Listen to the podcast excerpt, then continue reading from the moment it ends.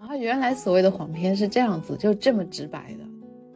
我记得我初中的时候就开始看黄片，流血流了一床，哇之类的事情，反正很多，超级恐怖。我那天可能是坐着翘着二郎腿，然后我发现我自然的夹腿高潮。我妈都跟我说过，说你在结婚之前一定要同居。很多男生还会认为不完成这个性行为他就不会怀孕。有 STD 呀，就是有性病啊，你怎么能保证对方是健康的呢？你在手把手教他的时候，你会发现有些男生他教不会的，就是他，就是他手上带刺儿。前戏非常的重要，前戏既不能刺激过强，又不能刺激过弱。我们这个节目应该写十六加，不是四家。我觉得这个节目应该收费啊。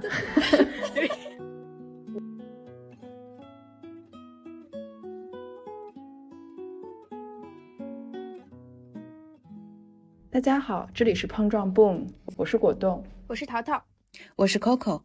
今天我们想聊的话题呢，就是性。因为我觉得这个性这个事情真的是人的最基本的一个欲望之一，食色性也，这是一个相当于是房间里的大象这样一个概念，但是大家却总是避而不谈，所以我们今天就专门要谈一下这个，嗯，我们对性的一些理解和自己的一些思考和经历吧。首先，我想问一下，你们的性启蒙都是怎么开始的？那我先开始吧。在我自己的感觉里啊，我们这一代人，就包括我，还有我身边的朋友，还有我上学的时候、初中的时候的一些同学，我感觉我们对于性观念的启蒙是非常缺失的，就是是完全不存在任何官方的引导的。完全是我们通过自己去探索，自己通过一些小道的消息，或者说有一些男生找到一些奇奇怪怪的影片，然后从这个地方开始慢慢去了解这个事情的。因为我上学也比较早，我感觉我真的去认真的了解到这个事情到底是怎么一回事，其实已经是高一的时候，也比较晚。嗯，我呃虽然说大家可能在初中、在小学都有喜欢男生啊，或者说。嗯，有过一些就是肢体接触之类的，但真正了解性到底是怎么一回事的，这个具体的概念的时候，是我在高中高一的时候，我的朋友跟我讲到说，有一些男生找到了一个啊小影片，他们就是看得很激动。我说什么影片啊？我当时还非常的懵懂，感觉这到底是怎么一回事？然后就真的去了解了一下，才知道这到底是怎么一回事，真的就是让我感觉非常的震惊。而且当时我朋友就高一呀，高一，但我高一的时候是挺晚的，十四岁。我当时，呃，那朋友还告诉我说，上了大学，基本上所有女生都会变得不是处。我当时觉得，我的天哪，真的假的？所以你在说的这个所谓的这个性这件事，就是说男女插入的这个性行为是吗？对，你刚才说的这个性，对对对。你们生物课没有讲吗？没有，我们不存在这样的生物课，可能是因为我们这边比较保守，或者说，反正山东是不存在这样的生物课的。生物只是关于青蛙、蝌蚪之类的东西啊。啊，可是我们，我记得，我记得我们小时候虽然没有具体讲很多这个这种方面的性教育课，但是我记得是初中的时候吧，第一次上生物课还是有一期什么生物课的时候，会把男女都分开。大概是讲了一些月经初潮方面的东西，那个也算是性教育之一吧，性科普之一。但是更多的包括什么避孕套啊、避孕措施这些的，是我们那边的性教育课完全不会涉及到的。我们连月经都没有涉及到过，没有人教这个东西。我们有，我们初中有。初中生物课有讲，但是没有讲插入这个行为，我倒没有这个记忆了。但是有讲，就是男女的生殖系统、受精卵，然后精子、卵子这回事。甚至我记得当时我们生物老师是一个比较开放的一个女性的那种感觉，她讲这个就没有任何说要害羞或者或者要回避的意思。她还会讲到说，啊，我当时印象还很深刻，她聊到说男生会发现他们的。那个部位会温度比较高，怎么怎么怎么样，没什么避讳的。但是我不记得他当时有讲就是男女插入的性行为这件事了。不过是我第一次接触生殖系统这些是初中的生物课。但是我觉得没有插入的这种叫性行为吗？算边缘性行为啊，但是也是性的东西，算啊，两性的东西嘛，月经概念很广，对性的这个范围很广。如果只是插入这个，我我也不知道我是什么时候了解到的了。但是你说黄片那些，其实我到高中也没有概念，黄片是什么东西。我就是我看电影，比如说说到那些激情画面啊，我以为所谓的带一点颜色的内容就是。亲亲搂搂抱抱，衣服穿的很少，让人看了血脉膨胀的那种画面。早年间，我小时候少年时期，我以为是那样的。然后到了高中，大家都在有聊到快播这个东西，那个时候快播还没有凉掉。快播，对，是一个软件，就是快播是什么？就是一个像像是一个软件，像优酷，然后优爱腾这样的一个软件，但是后来死掉了，因为它上面都是。黄色颜色的内容，你可以把它理解为破，好像哦，有印象，有印象了吧？有印象了，对对对，有印象了，我想起来了，我想起来了。对，然后后来死了，就是因为审查的问题。当时我都不知道它上面的内容是那样子，就我们现在知道的这种小电影这样的，就是这么直白的去呈现性器官，然后插入这个过程的。我以为就是我刚才说的那种。可能是可以在影院上映的艺术作品里面呈现的情色内容。我是到后来我都不知道是什么时候，我发现就是在上网浏览的时候，哎，我竟然都可以上自由上网了，可能就是上大学了吧。然后看到那种广告，就是网站上那种什么新葡京，然后旁边又有那种什么广告的那种，我才知道啊，原来所谓的黄片是这样子，就这么直白的。这是这个时候我才 知道，原来还有黄片这样的黄片这种东西。那你你们俩的性启蒙都比我要晚一些。我记得我初中的时候就开始看黄片了呀，什么时候开始看？就是有接触，对呀，因为那个时候从小学的时候就有男生会去开一些黄色玩笑什么，但那个时候我就还很懵懂嘛，也听不太懂。但是初中的时候就开始上网了嘛，那时候就网络冲浪的非常的就很活跃啊，在网络上，在那个那时候混贴吧呀，然后各种，就有的时候你不可避免的就会遇到这种。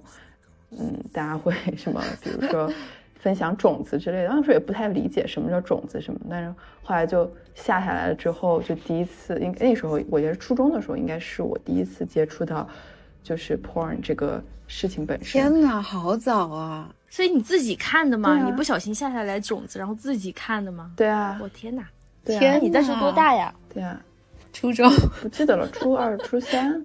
初中，反正初中嘛，那应该是差不多年纪。但是我当时非常不能理解，就是快乐在哪里？我当时下的，对对，我当时下载的那种，当然就是中国最基本的，大家都会去看的那种日本的爱情片。嗯，然后我我会就你知道日本的那个，首先日本这个色情产业。的这个类型片就非常自己独树一帜嘛，就和其他的那个 类型不太一样，风格不同。对，然后当然我早起嘛，就跟所有大部分中国人一样，是从日本的点小电影开始的。我就觉得，就是这个女生看起来很不舒服，她很受委屈，就是她感觉特别的不情愿，但是不知道为什么，就是又感觉这件事情又给他带来了欢愉的那种感觉。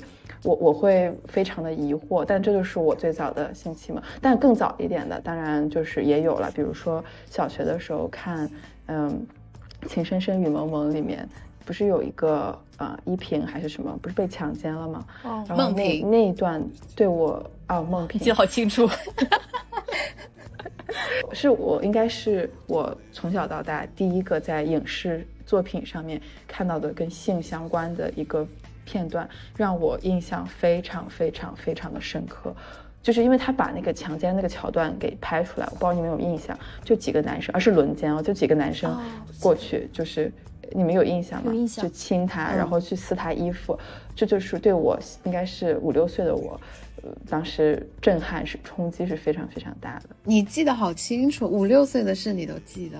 我我对这个画面有印象，五六七八岁吧。但是我看这个画面已经是没什么冲击感了，就一个 对我来讲就是一个普通的影视画面。我也看过这个，但是对我来说那个就不是一个性启蒙哎，就是因为，呃，你说你说到这个生物课讲到这个受精卵是怎么形成的，包括当时初中啊开女生的玩笑啊，还有时候看到这些影片之类的，我没有真正去了解这个过程是什么，我就只是以为是这么一个接触的过程，但是我没有清晰的认知这个过程到底是怎么发生的。嗯，就是我之前初中也会有男生开女生玩笑，也不只是开玩笑吧，就会讲说他跟谁睡啦之类的。但是这种睡，我就是当时是脑中没有一个清晰的概念，到底是个什么事情的。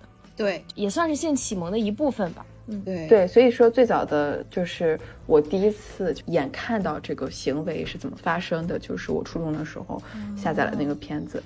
对，但是其实既然我们都讲到了，就是性教育这件事情就是本身，所以我我觉得这一点我也想展开讲一下的。我觉得这是我们我们这个国家很缺失的一个很很基础的一个教育问题。因为我其实是非常幸运，我妈妈是从小给了我一个非常好的一个性教育的一个，就是这样的一个人。她甚至是一会想要说去学校就开一个讲座给大家科普这件事情，当然就。被很多 我的朋友，然后被当时他的一些朋友，就是说你不要去做这件事情，就是大家还是有偏见的。但是我妈妈就比就就比如说，她会在我三四岁的时候吧，就会跟我讲女生会来月经，就当然那个时候我是肯定没有来月经的，就但是她我会看到她有会买卫生巾呀，然后我就会去问嘛，然后她就会跟我。讲那个时候就开始跟我讲说，在你可能小学或者初中的时候吧，每个月的时候会有月经初潮，会跟我讲这怎么回事儿。所以，我我我我那个时候就已经知道了我以后会来月经这件事。但是很多我的朋友是来了月经之后都不知道发生了什么事儿，后来就是渐渐的摸索才知道，甚至跟自己妈妈提起来，嗯，妈妈都没有给一个很很清晰的，就是科学的角度来给你讲这个是为什么。但我妈妈在很早的时候就跟我讲过。包括他会跟我讲男女的这个性行为本身，在初中的时候就给我讲过插入性行为是怎么一回事儿，以及一定要戴避孕套这件事情。他会跟我讲说，如果比如说真的是发生了意外，发生了危险，有人要在路上强奸你，如何如何，你该怎么去应对？就是不要像一些文学作品里、电影作品里那种我宁死不屈。他说。这个东西贞贞洁，这个东西无所谓。你你要是真的跟你生命安全来做保证的话，你给了就是给了，没有关系。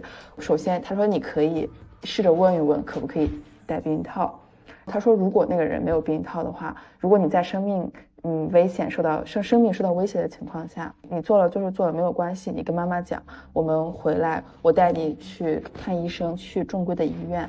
但是你不要去不不敢跟我讲去什么小诊所去做人流也好，或者说觉得这件事情我这一辈子就完了，然后就跳楼自杀之类的。我觉得有很多有一些文学作品、电影作品，你给我们这种启蒙，给我们这种女生的印象就是我失去了处女之身，就是一件非常非常严重的事情，我可能。我的贞洁就没了，我要去自杀之类的。有很多人其实是这样，尤其是那种小女孩嘛。嗯，但包括我当时高中的时候，我的好朋友他们都说，婚前他们都不会去呃有任何的性行为。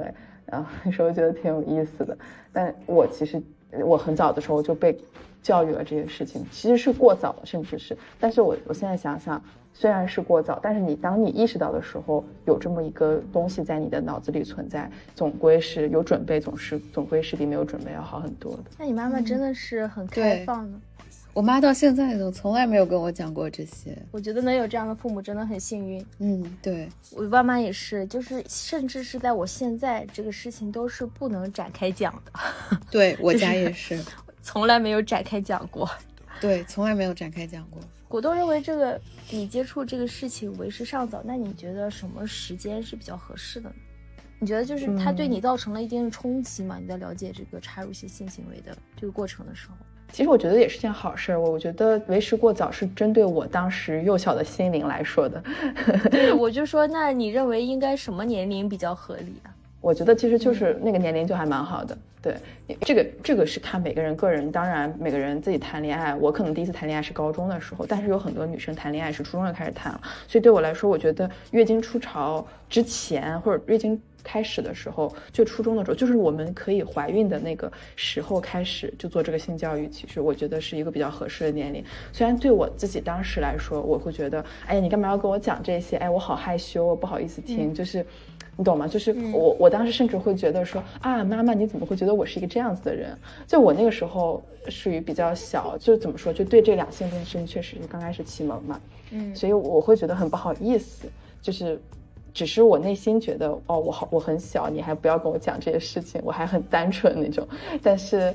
其实对于就整个年龄群体来说，我觉得那个时候也是比较合适，因为就是有些人他那个时候就是会比较早熟一些，他会去有可能会好奇的会跟男生去探索这些事情。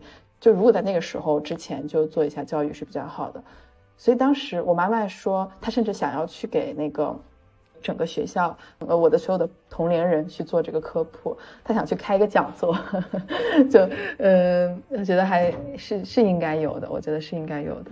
嗯，我觉得你讲的很有道理，就是因为孩子接触了什么样的事情，家长是不能完全把控的。对，那一旦当这个孩子发育到了可能去发生性行为，然后可能意外怀孕这种类似的风险，就发育到了这个阶段之前，其实就应该去做一个这样一个像预案。然后像风险规避一样的这个科普，我觉得在这之前做是比较重要的，因为等到他可以开始做之后，再去说，那可能不幸的事情可能已经发生了。我不知道你们当时学校里有没有就是类似的故事，就是女生不小心怀孕了，然后自己吃避孕药去打胎。我还有一个朋友跟我讲说，他当时吃了避孕药，然后在一个辅导机构，那天中午就。肚子特别疼，然后回宿舍流血流了一床，哇之类的事情，反正很多，超级恐怖。这不就是郭敬明的小说吗？那个《悲伤逆流成河》。我我最早的文学方面的性启蒙是从那里看的。我的文学初步启蒙也是从那里看的，但超级恐怖。但是他当时是一个人在宿舍里，说流血流了很多。但是那个《悲伤逆流成河》里面不就是吗？他那个女生去做药流，在宿舍的厕所里面，那个呃流血流的很多很多，就到处都是血，而且还排出了那个类似婴儿的那个一状肉肉状的物质。我我我真的我对那本书 造成了一定的冲击。你们什么时候读的？你什么时候读的这本书啊？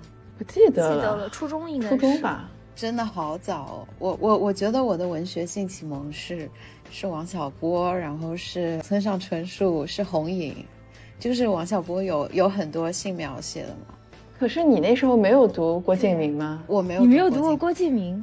我初中的时候读过最小说，同学传阅也好，自己买也好，有最小说，但是从来没有读过郭敬明的书。我倒是没有看过最小说，《夏至未至》《悲伤逆流成河》，还有一个什么来着？对我这些都看过，可是那个时候大家人都会看呀。我我觉得我有点有一点偏见，我觉得他们的书可能不如不如我说的所谓村上春树、王小波这种的好看。但你们那个是后面了，你那个是已经是高中上大学了。我说的是初中啊。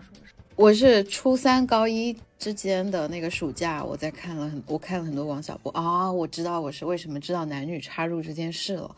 就我没有看到过直白的色情色情片的这个插入，直白的这个镜头怼怼上去的画面，但是我提前在各种小说里面接触到了，小说可以很直白的出版出来，然后去直白的描写这个性器官。对，所以在这之前我就已经看过了。但就是你说的那个王小波什么的，是在郭敬明火了之后的那个时间了。其实你要是说初三的时候，应该是跟我们很后面高中最后面是差不多的时间吧？感觉是二零一一年、一一零年、一二年那种时候。嗯嗯嗯，确实，对，一开始那段时间郭敬明是挺火的，就是我觉得可能是我们很多人 第一次对这个事情有一个印象的开始。但是我觉得那个印象是一个不好的印象。说起来，我都我到现在都没看过《小时代》电影，书和一一一个都没有看过，一部都没有看过。真的，我电影没看过。天哪，那你的那你的童年缺失了很多精彩的部分。我现在有时候还会看《小时代》的 meme。虽然现在想起来觉得浪费了时间，但当时是在在网上模仿，对，很经典，很经典啊，冲击。我在看什么？就很经典啊！你这一代人，你就没有我们这代人的记忆了耶！哎，你你真的很早熟哎！哪有很早熟？大家所有人都会看。我在看《武林外传》，《武林外传》我也看呀。我的我的记忆是《武林外传》，不是。可是这个《小时时代》也是我们大家青春的一个记忆，时代的一个一个标记、标志性的一个事情。你你都没有这这个概念。对啊，我就不知道你们在说什么。不过当时还有别的人哎，明晓溪什么的，那些我也没有看了。那些梗我都对啊，你这缺失了很多。你没有看米小溪？没有，没有听过，这是谁啊？那个呃，黄晓明演的那个特别油的那个言情片儿叫什么来着？泡沫之夏啊，对呀，泡沫之夏我看了，没我没看过，那是不是米小溪写的？我不知道，我看过泡沫之夏，好像是吧。Anyway，我还看过天使第二十三号，会有天使替我爱你，那个我没看过，没看过。天呐，我怎么什么都没看？你缺失了，我这些都比较纯情了，有点跑偏了。是，拉说回正题，对对对，说回正题。所以对于我来说，我是一个比较幸运的、比较幸运的一个人，就是因为我有过很完善的一个呃性教育的一个知识储备。但如果对于绝大部分中国的年轻人来说，你们是怎么自己去弥补自己的这个性教育方面的缺失？因为我觉得你们俩都是这个怎么说呢？就是观念啊，这些都是还比较比较正确的一个。比较知识水平比较完备的两个人吧，所以你们是怎么通过后天来去弥补有个正确的这个性观念这件事情？嗯，我的话，首先对于这个性开放程度啊，就像我刚刚说的，我看了蛮多的这种直白的性描写的文学作品，就可能不是这种青春文学，就是这些已经被时间沉淀下来的文学作品，然后呃。其实是会有很多直白的描写。其实我现在还记得我最早的文学性启蒙，就是说我能我知道自慰这件事情是是 是来自于这个具体哪一本我记不清了，但是一定是来自于村上春树的呃《挪威的森林》和红影的《英国情人》这两本其中的一本。就是我在读到其中的性描写的时候，就是非常直白的性描写的时候。我那天可能是坐着翘着二郎腿，然后我发现我自然的夹腿高潮了，这是可以播的吗？这个时候我不知道这是怎么回事，但我只知道很舒服。你竟然可以？对，对我也很困惑。不通过任何其他的，不通过任何的外界刺激，对对，辅助，我只是文学的文字的刺激。这个是我我带给我的这个 masturbating 的这个。我初中的时候好像也可以。这个是我印象最早的，我知道 masturbating 这件事情，然后我慢慢慢慢的我就去上网去搜这是怎么回事儿。当时已经是有三 G 手机，就是已经有触屏手机了，我就会上百度搜一些相关的信息，等于是自己在完成一个自我教育。这个时候就搜到了很多，当时审查还不严苛，一些一些信息，包括我当时我还记得我搜到了什么。克林顿和莱温斯基的他们的那个风流轶事啊，什么口交啊这种词，都是在我进行信息搜索的时候学到的。这个其实是我早年间给自己完成自我科普的方式，就是上网搜。到后面一些健康的一些性健康的知识，一些两性的一些正确的观念的一些科普，其实很大程度上是在我进入大学以后。自媒体慢慢的兴起，公众号兴起，然后我关注了一些非常科学的一些公众号，具体是哪些我忘了。可能现在的话，现在还有在在关注的，比如说像十一诊室，就类似于这种公众号。九层楼是吧？对，六层楼啊，六层楼。对，然后包括还有是我自己有买过性知识科普的一些科普的书，电子书，比如说。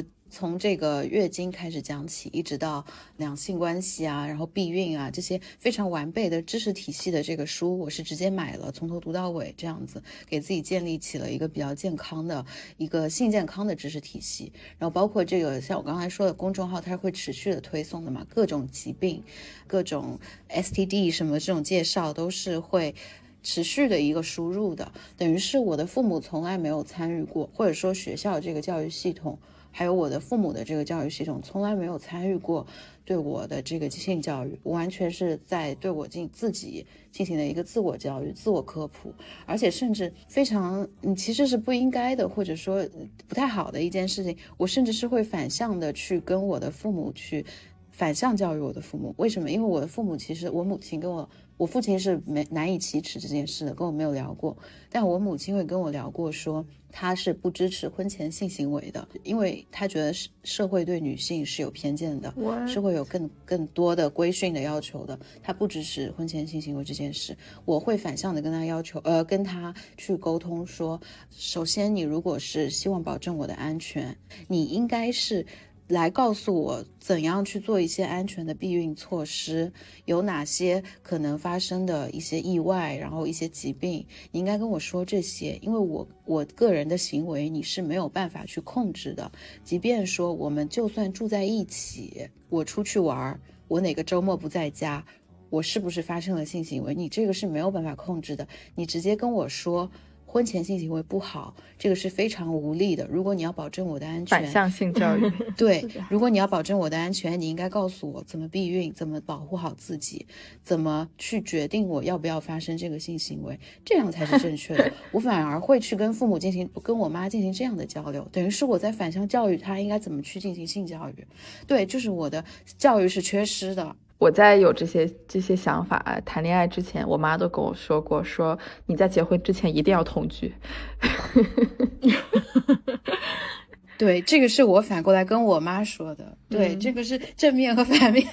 那我觉得我们三个人这个经历正好是三种不一样的类型，一个是非常正确的教育，一个是反向就是输出型教育。像我，我是完全缺失型教育。嗯，你会说，我觉得我这个对性方面的知识还是比较全面的，但是我的所有性知识都是通过实践和错误取得的，再加上我自身个人就是非常。算是年轻的时候比较愿意探索，再加上我父母其实没有对我进行非常强力的管制，这一点其实是挺好的，允许我去更多的了解不一样的事情。他们也没有过多的去干涉我到底经历了什么，各种各样的事情都是我通过错误的体验产生恐慌，然后我自己去寻找答案来获得的。就包括我前面提到的那个例子，女生不知道怎样去正确的避孕，然后避孕失败。自己去做人流，这样的故事我听到过很多很多，比比皆是。因为性教育的缺失，所以说，我觉得我们这一代女生在成长过程中，大部分是不知道怎样去正确、健康、有效的避孕的。是的，甚至我我认为，目前在我们这个年纪，我的很多朋友在聊起来，我感觉他们在这方面的知识依然是缺失的。确实，没错。你就去问他们。怎样去避孕？他们其实是不知道的，甚至在我们这个年纪，很多男生还会认为不完成这个性行为他就不会怀孕。我懂你的意思。嗯，他们甚至不明白怎样去正确的避孕，都是在事后用那种长效避孕药。我觉得，特别是我认为在国内啊，短效避孕药很少有人用，大部分人都是在紧急避孕。很伤身体，非常伤身体。嗯，我还我还接触过，就是我认为观念比较开放的男性，有海外经历的，然后性经验比较丰富的男性，他不戴避孕套的理由是女方已经吃了长效避孕药，他就不用戴避孕套了，他甚至不会想到 STD 这件事，就是性病啊。哦，短效避孕药对，只有短效和紧急两种避孕药，没有所谓的长效避孕药。那个男生他会以为说，只要是女方在固定的、稳定的服用避孕药，那他们发生无套性行为就是安全的。然后我说有 STD 啊，就是有性病啊，你你怎么能保证对方是健康的呢？就他甚至没有这个概念，他完全就没有想到这件事。对，呃，首先我认为现在我我觉得我们同龄人中很多人关于这个避孕是完全不了解的。而且关于这个性病这方面的问题，他们是连考虑都没有考虑过。嗯，我认为在我成长过程中的男生，大部分人是非常抗拒戴套这件事情的，就是他们完全在脑中不会想到说可能会有传染病。其实这个就是科普做的还是太少了。如果他们多看看科普，我觉得他们只会恐慌，不会说自己就不想戴。在我们这个成长的年月中，是不不存在这方面的科普的。对对，网络这么发达，网络有这么多信息，也是非常最近几年的事情，在以前是没有这些东西的。对，我觉得现在也不不知道到底到底有做到多好。对，现在也不会有人去向你科普，只是你要主动的去寻找信息，是可以寻找到的，只能说是这个样子。但是听说他们现在中小学已经有就是性健康的课了，不知道是讲哪些东西啊？但是有听说这个信息，那是很好。而且就刚刚你们讲到关于男女性行为这个偏见这个问题，我觉得是一个一直存在的问题，可能是我们跟父母这个年龄层次之间的观念差距过大了，因为我们。这些年经济发展，包括社会开放的转变非常的大，所以说观念上有很大差距。但是我觉得也不只是父母吧，就是我们同龄人中间，山东的整个思想也比较保守。我不是说所有人啊，但是整个社会还是存在一种就是男生会占女生便宜这种想法。对，女生自己也存在这种想法。对我妈就是这种想法，嗯就是男的就没什么，女的就是被。被女的就是吃亏了，被占便宜了。对，怎么会这样呢？明明是两个人一起愉悦的事情。对，也没有少什么东西。心甘情愿。对呀，但他们就会觉得，男生如果睡了女生，而且这个这个表述就是男生睡了女生，女生就会少了什么东西，吃亏了。对，嗯，而且如果没有负责任，那真是罪大恶极，渣男。不过我觉得 Coco 你说的有一些男性，他有很多性行为，呃，不是，他就他有自己有很多性经历，他自己有过出国留学的经历。我觉得这点并不能说明这个人的性教育就有多么的好，多么的完备，这说明不了任何事情。对，就是说，至少他首先是没有所谓的性羞耻的，他是可以公开谈性的，他也是可以，比如说对于 dating app 这种事情是没有偏见的，对于 dating 文化是有认知的。但是在这个基础之上，我们还是就是一样的，差不多的这个早年经历这样过来的国内的生活，我还是觉得性教育就是缺失的，就对方的这个对于性的怎么样一个知识体系是很 缺失的，我依旧是这么认为。嗯嗯，这个社会还是有怎么说呢？就是对这件事情有一些避讳，甚至也有荡妇羞辱这种事情。大家聊起这件事情，还是。会觉得大家会不会觉得我是一个 slut，或者说我聊起这件事情，我去谈论这件事情，就代表着如何如何？其实并不是的。我觉得应该给他怎么说呢？这没有什么不好意思谈的，这就是一个最基本的一个欲望之一嘛。对呀，食色性非常非常但是我觉得大家还是会用这个事情来羞辱女生，对，但是不会羞辱男生。对，不会用这个来羞辱男生，甚至是这是男生的一个会吹嘘自己，对，吹嘘的点。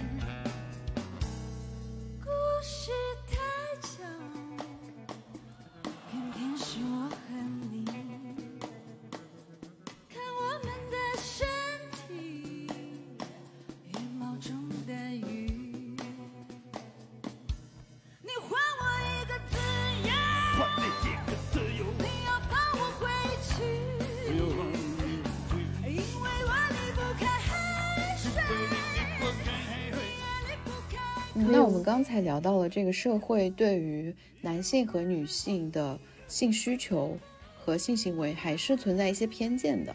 其实呢，我们三个都会觉得性是一件非常愉悦的事情，大家都是你情我愿去从中获取快乐，没有谁亏不亏，或者说有损失什么，或者是谁睡了谁，而是我们快乐的在一起做一件快乐的事情。所以接下来我们就要来聊一聊这个快乐的事情里的一些。怎么样让自己更快乐的内容？所以要不我们先来讲一下，你们觉得怎么样的一个 sexual experience 是让你更能获得愉悦感的？或者说所谓的你你的经历中，你觉得什么样的元素更加重要？你们两个是谁会有想要聊的内容吗？对我来说，首首先。我的性启蒙有很多是从 不正确的黄片开始的嘛？你也知道，现在这个色情片产业，大家都是以服务男性为主的，大家很少会去专注于女性的愉悦这方面来说。但是我我自己整个成长经历就是变得由我性行为本身也是由服务于男性，更加渐渐的偏向于我首先我也要快乐这件事情，并不是说我就不让对方愉悦了。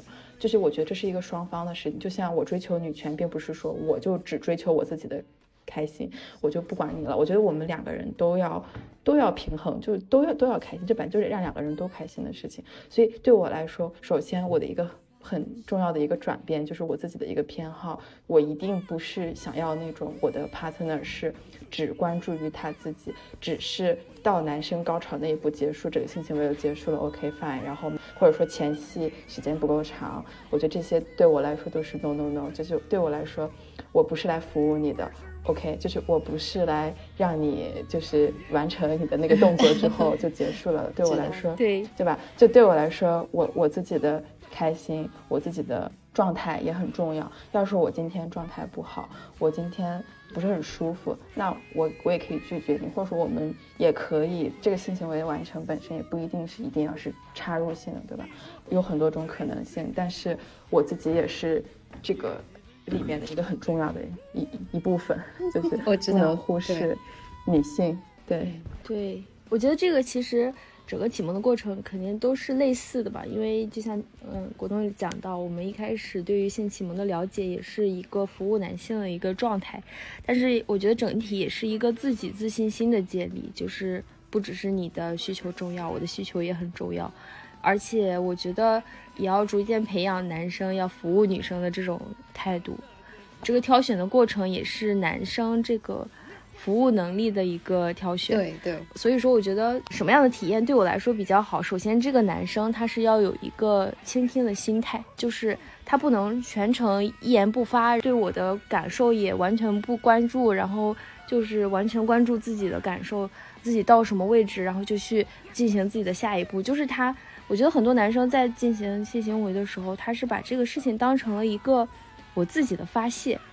但是其实这是一个相互交流的过程，对，就是因为特别是从一开始的时候，我们其实对个人的节奏是没有一个具体的了解的，而且我觉得很多人在性行为中，他的嗯偏好是有很大不同的。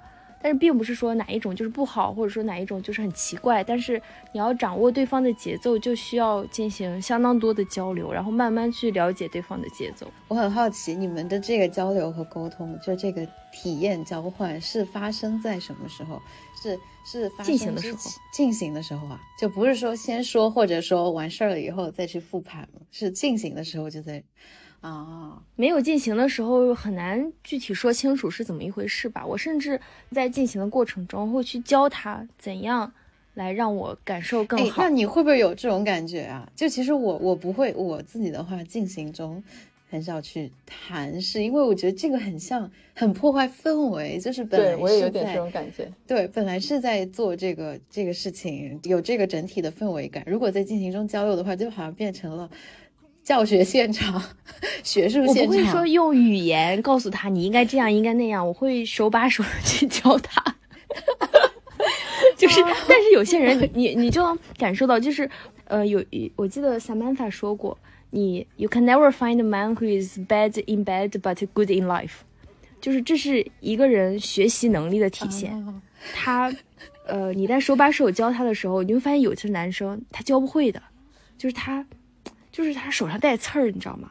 就 他就没有那个天赋，就没有那个天赋，不好。就是他就就是不用心，不用心，他不用心去听，他不用心去感受你的感受，他不用心去感受你的反应啊。我觉得这个呃，并不是会破坏气氛，因为当你正确教会了他之后，你整个人的状态就会变得完全不同，是会增加这个气氛的。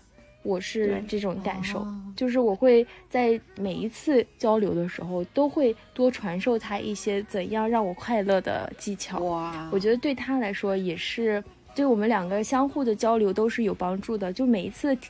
的体验都会更好，时间长了，我们俩就会变成一个 team。我相互都应都知道怎样去把握对方的节奏，怎样呃让你俩节奏同步，然后同步进结束。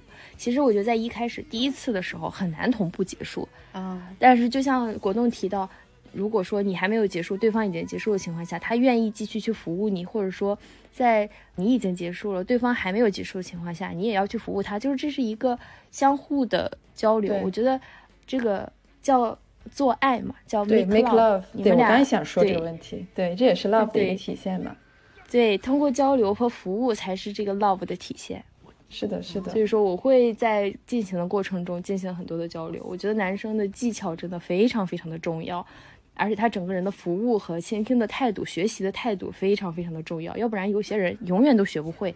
他不管他有多少性经验，不管他人长得多帅，他有多少机会，他永远都不好。他这个物理的条件不管有多么的好，他就用不对这个东西。对我其实觉得你说的点，我我非常非常赞同。你是一个以一个成长的一个心态去看待这段关系的，就算这段关系是短期也好，长期也好，无所谓，因为你是有保持交流、保持开放的。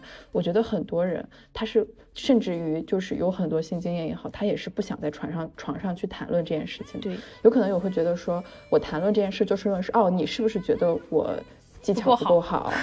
其实不是的，只是建设性的意见嘛。对，这是两个人互相沟通，互相让对方变得更开心。当然，就是又不是说我一一只只给我自己这边建议，你有什么建议你也可以提。对对，我觉得这在生活中各个事情都是可以的。但有很多人，尤其是到了床上这件事情本身，他们可能会觉得，哦，我可能只是跟他不合拍，那我换一个人，或者说我只是怎么样，我分手换下一个。但其实其实是有很多沟通空间、进步空间，其实是可以两个人。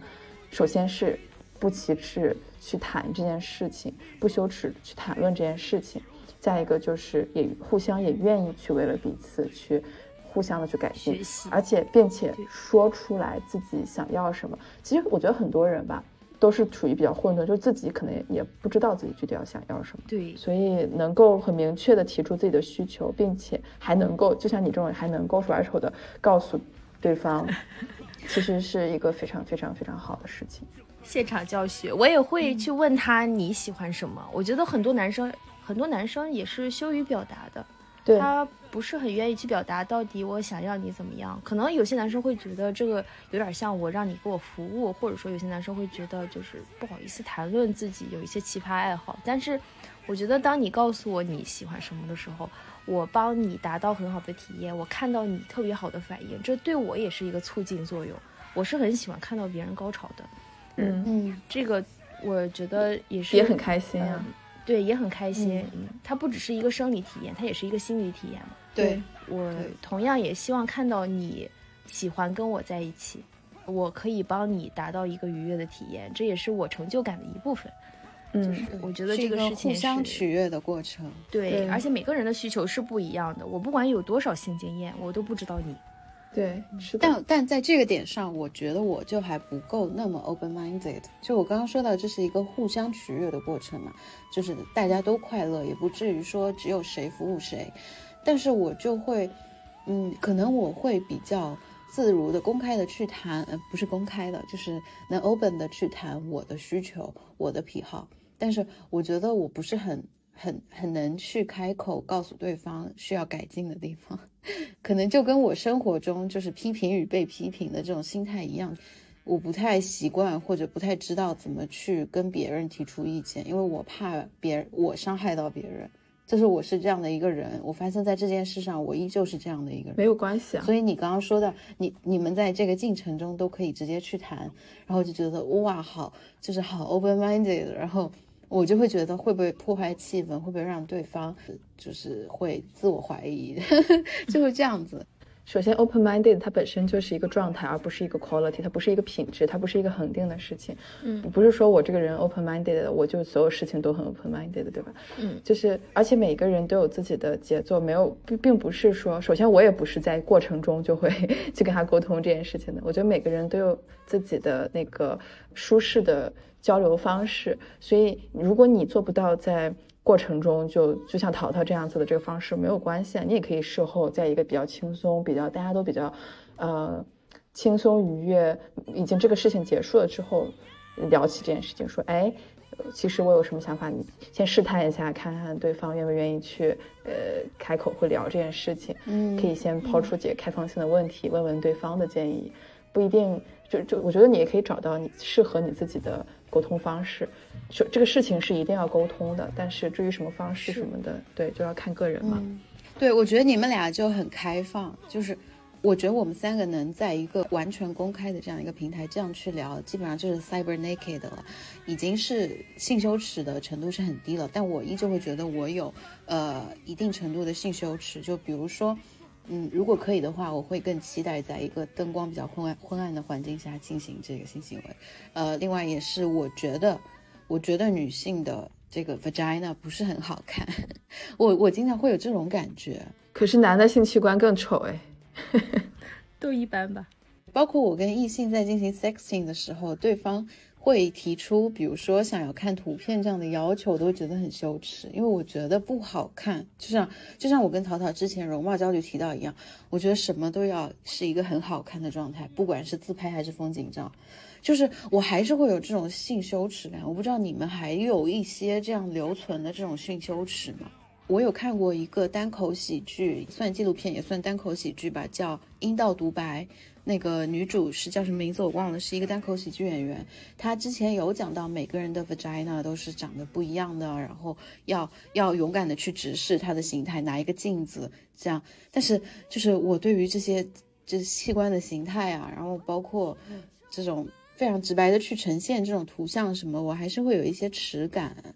我不知道你们还有没有一一些存留的这种耻感。我觉得这个事儿倒不是说你非得去直视它吧。就像你看我这个脚长成这样，我也不用说非得拍张照片，好好研究一下它到底长什么样子。我觉得这只是这个事情，它是一个性器官，但是你不是说非得我就爱上它的样子，也没有必要。我觉得这个，我觉得你不舒服就不要去做呀。对，我觉得这个没必要。就像你的手、你的脚，就是你也不一定非得说我就一定要爱它的形态。男生让我发照片，我一般也不是也是不会发的。但是不是因为说我觉得我对这个事情有羞耻，我是觉得本身这个行为他就是在一个，他就对我的一个要求，我让我觉得很不舒服，而且我不希望把这种照片留在别人的手机里。嗯，是这样一个考虑。对对，这里要提一下，就是。出于自我保护的考虑，我不建议大家去发送，或者说拍摄录制。如果是发送的话，也不要露脸。发送的话也不要露，或者只露脸的话，不要露身体。而且拍摄的话，如果你有这个爱好，也是把图像，就是这个资源留在你自己的手机里，不要留在对方。是的，因为你永远不知道对方会以后会用这个事情来干什么。对对，我觉得他提出这个要求，首先就会有一点 rude。对。嗯，对于这种让我觉得不舒服的要求，我是可以拒绝的，并不是因为我不接受他的样子，也并不是因为我很爱他的样子，但是我觉得本身这个行为我不想做，就不要做。嗯，那这个就是事后去进行一个讨论，是吗？就像我刚才说的，如果是在过程中，就会 有一些破坏氛围。我其实觉得，如果是结束之后再去讨论，我讲不太清楚，因为。它是涉及到具体在什么地方，或者是用什么样的力度之类的这种比较实操性的问题。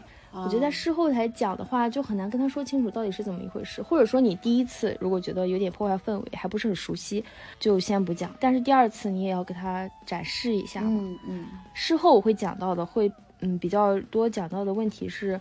我们自己有没有是一些特殊的癖好？比如说我喜欢用什么样的工具，或者喜欢什么样的角色之类的这种问题，就是比较宽泛的问题。但是具体实操性的问题，我觉得还是要现场来给他展示的。因为，呃，我觉得这个也是一个观念的转变啊。以前我其实进行性行为的时候，有的时候我没有达到高潮，我觉得无所谓，因为我觉得就是进行了这样一个过程。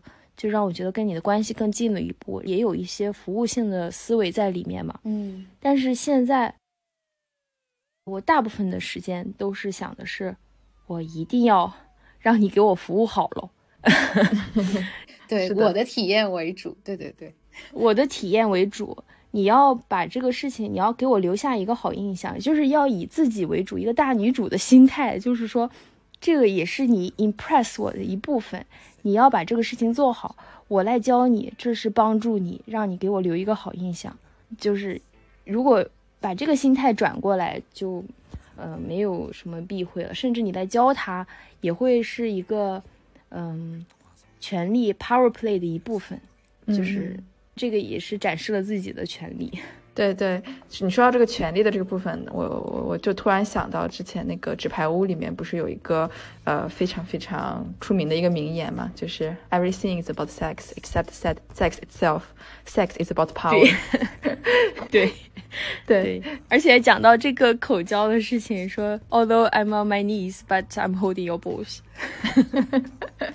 我觉得纸牌屋真的超级有意思，但是还还还有就是，我觉得欧洲这边遇到很多男生，你问他他们的呃自己的癖好或者怎么样，其实他们都跟我说的是，我不知道为什么，反正我遇到的很多人，大部分人都跟我说的是，我我想让你更开心。我认识的百分之八十的人吧，就是都会说，哦，确实是哎，对，就是我你你你喜欢什么样子？我想看到你开心的样子。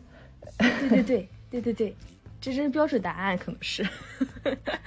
哎，不，我我觉得不一定完全是巧言令色，不是巧言令色啊，我说的是真的呀。就是说，对方的愉悦，其实在自己是有一种心理的满足感的。对方获得这种快乐的感觉，然后他他去肢体上或者说，呃，状态上有这样一个呈现的时候，自己也是会获得满足感的。刚刚也讲到，sex is not all about physics physics，也也是有心理上的满足感的。对，对我也是的。我看到对方很没有兴致，我也会。没有兴致的，看到对方很享受，我也会很开心。确实，每个人都是这个样子，所以说交流很重要哎。对，是的，是的，对。然后我又想到一个点，就是刚才淘淘有说到两个人同时到达之类的这件事情，然后我就想到自己其实从来没有经历过 vaginal orgasm。我不知道这个事情在世界上是真实存在的吗？因为我没有经历过，我所有的这个 orgasm 都是真实存在的呀，真实存在的。但是我一般会采取什么措施？我一般会，嗯，采取这个 clitoris 还有 vagina 同时进行的刺激的 orgasm，因为这样的感受更加的强烈。我我有经历过同时刺激，嗯，但我没有真的经历过是那个 vaginal 的 orgasm。我觉得有可能是这个原因，因为前戏非常的重要，前戏既不能刺激过强，又不能刺激过弱。一定要是一个持续而温和的刺激，保持一个，我认为至少要在十到十五分钟。好 technical，你们。嗯，但是但是有有科学数据来科普，是大部分女性可能就确实是没有经历过这个东西，就可能有的人他是感受不到，也是我就是那一部分不幸的人之一。他没有经历，并不代表他生理上不能感受到吧。就是可能目前为止还没有经历过，你可能只是没有找到自己正确的节奏。我觉得啊，OK，可以可以继续期待一下。对，这就是为什么我经常会手把手的教他们，因为我知道我自己的节奏是什么样子的。我觉得很多男生，特别是因为黄片的影响，他们会一开始采取过强刺激，或者说就是他认为速度更快、力度更大，你就会更舒服。其实不是的，一开始一定要。缓慢的循序渐进，就是，所以说我觉得，呃，很多时候你一定要去手把手的教他，不然你这一次，甚至就是一开始的刺激过强，你这整个一次的体验就毁了。因为我至少在我自身的体验上，一开始的刺激过强，就会导致我后面并不能达到 orgasm，，而且我会有点觉得过于刺激之后，反而我会有点难以去承受那个过强，因为我觉得我自己是比较敏感的体质。会更敏感，我知道。对对，我会没有办法，就是再进行下去了。就算我知道可能会 orgasm，，但是我觉得我不可以，就是我不行，做不到。但我其实更呃，我觉得既然淘淘说到这一点了，那我就要问一个，对于我给我们女性听众问一个问题：你怎么是你是怎么知道自己的这些节奏的？通过实践。哦，对，所以说这个，所以这个还是蛮重要，对吧？对。一定要从自己先找到自己的节奏，再让男生去适应你的节奏，然后通过适应，你会发现男生可以给你带来更强的体验。哎，但是很吊诡的是，我的 masturbate 也都是 clitoral 的，才能获得快感。对对对，clitoral 是要同时的，我认为。但是我没有过，就是 vaginal master 就 masturbating 没有说是用通过刺激 vaginal 的方式。我也是，我我跟 Coco 这点是一样的。嗯，我讲一下我的体验。我在一开始最一开始的时候，因为 clitoris 是更容易达到 gasm 的，所以说一开始我们 masturbating 的时候都是通过 clitoris。但是你后来要渐渐的引导去自己通过 clitoris 进行前戏，然后在前戏达到一个合理的状态之后，再去用 vagina，就是同时。嗯，我就是陶老师，谢谢陶老师。一一讲就想给你们上手教，就是有些事，有些事他不上手你就讲不明白。就是然后你慢慢去引导你自己的身体去适应这个双双重刺激，嗯，你就自己去试验嘛。因为首先你前戏是肯定要通过就是其他方面的刺激的，但是你要在达到觉得你合适的阶段之后，去刺激你的 vagina，就是去感受这种刺激是什么样的。而且 vagina 里面它不是有几个点嘛？嗯，就是你去感受你刺激这个点是什么样的感受，然后你在实践的时候，你让男生进行同样的刺激。嗯陶老师，我受教了。我觉得我们这个节目应该写十六加，不是四加。我觉得这个节目应该收费啊。这节目得做成视频对。我我反正是这样找到这个这个感受的。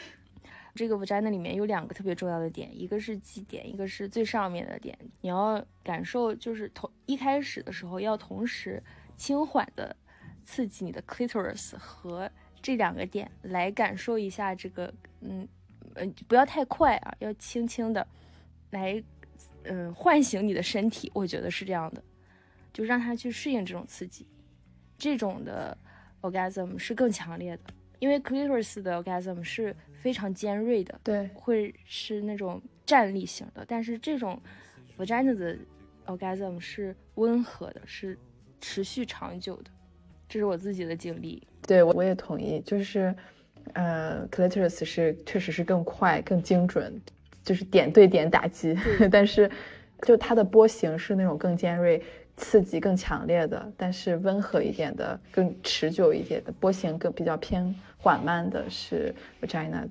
对，它是温和的、温暖的。希望你下一次就能感受到。Thanks for the blessing 我。觉得 大部分人都有这样的生理结构。对，我觉得就应该有一点这种教学片，就没，就很少。太少了，也真的是 technical 的教学片，就对不要不是，你可以有，因为因为那些很多 porn 其实它对于怎么去刺激男性，怎么去满足男性的需求，各种各样的需求，它都给你展现的非常的细节。但是对于女性的，真的特别特别少。我有时候也很困惑，就是我在这个呃大纲里面，我也有有想聊的，就是我在自己去挑选 porn 的时候，真的很难选，就是打开一个就是男性视角，打开一个就是男性视角。我去搜那种就是女性视角的，要么就有 FPOV 要么就是很很纯爱的，就是 就有那种专门是给女性去拍的那种。哎，你不是有有那个 Pornhub 不是有那个专门专门的一个栏目是叫女性之选？对啊我也没觉得很女性之选，点开我也没觉得很女性之。对我也没觉得女性之选，我就是跟你，我就想说，我想吐槽这件事情。我点开了之后，我发现要么可能就是男友比较帅一些，但是也 或者说这是一个浪漫的桥段，但是也我也没有觉得完全一点都没觉得是女性之选，他是怎么统计数据？那只是女性点开的吧？女性是不是又没有没有给好评？这件事就很生气。我也是选的时候，我觉得就是女性，首先啊，我几乎没有见过女性第一视角。FPOV 就是这种词，这是一个专有词，就是女性第一视角，全部基本全是男性第一视角或者是第第二视角的。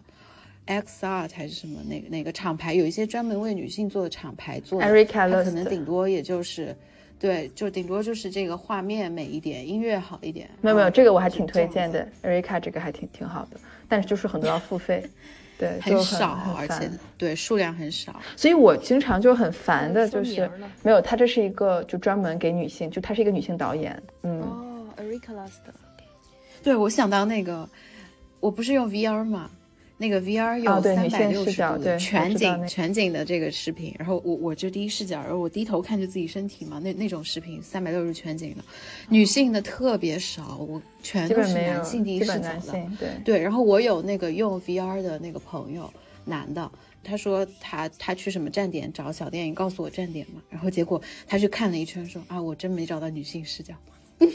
我就觉得哎呀，好惨啊！就是因为现在这种资源很少嘛。对，我就很烦啊。你说有的时候兴致来了，打开网站，翻个二十页翻不到一个我自己想要的片子，我就嗯没没那个兴致，我洗洗睡了吧，就是超级生气。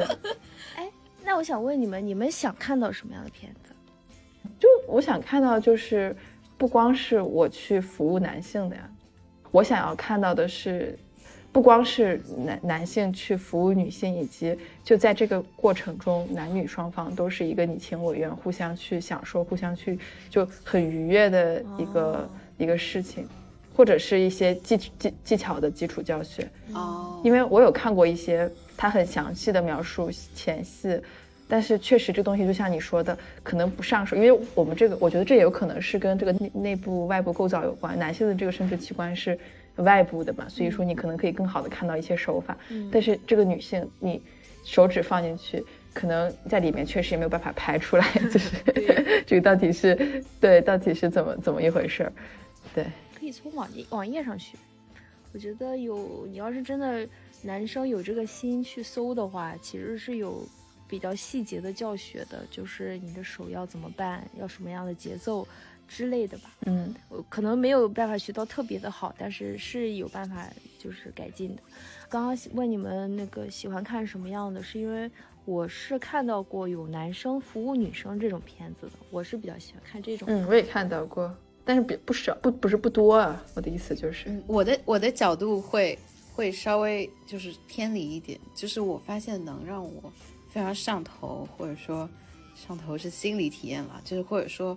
包括生理也也会更那什么，内高潮。我觉得我是会期待有有情节的哦，我也是，不是那种就是很假很假的。我也是，就我觉得可是不是女性就是是没有办法就是完全分离掉身体和这个脑子的部分。是，那你一定要去看 Rika Lust。真的，你一定要去看它。好的，好的，我去找找。对对对，而且有一个我觉得很有意思的点哈，我我自己看的时候，我是其实我是特别喜欢看前戏部分的。我觉得前戏部分是这个 porn 的这个精髓。对。但是我跟很多男性聊的时候，他们都跳过了前戏部分，只看到后面插入的部分。我这有什么意思？这不就是活塞运动吗？对。这这有啥好玩的？我也是觉得。但是。我个人其实会跳过后面的那个插入部分，就是我会，那 就是非常仔细的看前面的部分。你们是会看情节？不是不是，不光是不光是情节，就是前戏的部分。情节和前戏不光是都很重要，就是就是全部。对。哦，我是不会看前面的交流情节，但我就真正的那个运动的部分，我会觉得非常的。重复且为。其实其实像就专门的 porn 的站点的交流部分，我也不觉得有什么好看的，因为很假嘛，没有演技嘛，他们就是色情演员。但是如果是电影艺术，就有艺术性的电影，对他那个拍的其实是很真实的，就那个导入是给能给你颅内高潮的那种东西，其实那个东西是很吊起你的那个性质的，那个东西是很好看。对，艾瑞卡就是他就是拍电影的，对，对，我觉得就是这种内容太少了。让我最下头的是女生在假装享受，那个很明显就是她没有说不由自主，她是在装出那种神情，这个是非常的下头。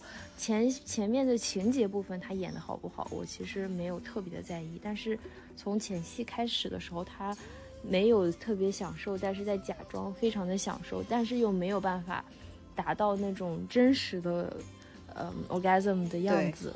这种是让表那种表演，对那种表表演太下头。我也觉得，特别是那种喊声，一听就很假啊！对对对，而且有些人喊声真是重复性的。那今天就聊到这里。对，希望我们不用剪多少就能播吧？不知道这个多大程度上能播。对，而且希望大家拥有快乐的。性生活很重要，快乐且持续。希望大家有健康的知识体系。我觉得首先保护好自己，安全是第一位。对对，safety first。对，就这样啦。然后结束之前，也希望大家持续关注我们的播客，在各个平台上面点一个关注。如果有想要交流的，也欢迎在评论区写下你的想法。那我们也有一个听友群，已经发在了小宇宙的公告中，扫一扫码就可以进来。那谢谢大家的收听，就这样啦，拜拜，拜拜，拜拜。